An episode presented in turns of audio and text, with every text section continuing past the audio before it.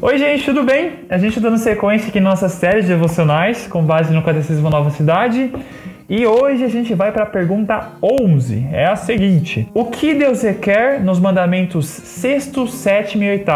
E a resposta que o catecismo traz para a gente é essa. No sexto, que não firamos, odiemos ou sejamos hostis em relação ao nosso próximo, mas sejamos pacientes e pacíficos até dispensando amor aos inimigos. Sétimo, que nos abstenhamos da imoralidade sexual e vivamos com pureza e fidelidade, quer como casados, quer como solteiros, evitando todos os atos, olhares, palavras, pensamentos ou desejos impuros, bem como tudo aquilo que possa conduzir a tanto. No oitavo, que não tomemos sem permissão aquilo que pertence a outra pessoa, nem deixemos de dar qualquer bem a quem possamos beneficiar. E o texto base que o catecismo traz para a gente é Romanos 13, 9. Fala assim: Com efeito, não cometerás adultério, não matarás, não furtarás, não darás falso testemunho, não cobiçarás e, se há algum outro mandamento, tudo nesta palavra se resume a amarás ao teu próximo como a ti mesmo. Martinho Lutero, o grande reformador,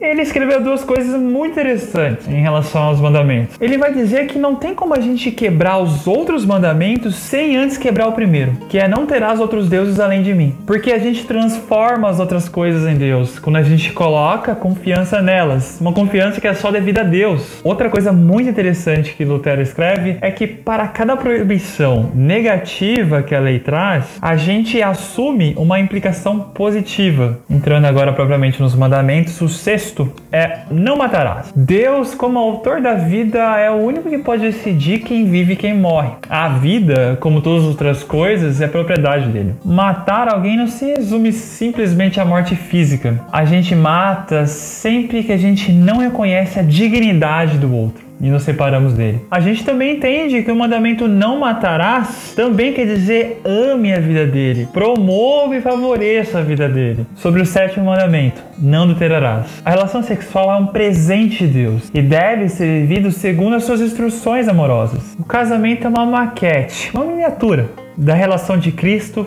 com a igreja. Por isso, ela não pode ser vivida de qualquer forma. Como Deus se relaciona com base em compromissos, a imoralidade sexual vai além do ato sexual em si. Ela passa por toda a intimidade egoísta, que excede ou não se baseia em compromisso. E Jesus coloca esse mandamento numa esfera ainda mais profunda, no campo das intenções do coração. Aquele que cobiçar alguém no coração já cometeu adultério. O oitavo mandamento é: não furtarás. Deus criou criou todas as coisas, por isso é dono de todas as coisas. Roubar alguém é roubar a Deus. Além disso, somos mordomos de Deus. Roubar alguém é dizer que ele não soube distribuir os seus bens entre os seus mordomos. Aí você pode pensar, a gente não consegue viver nesse padrão aí não, hein?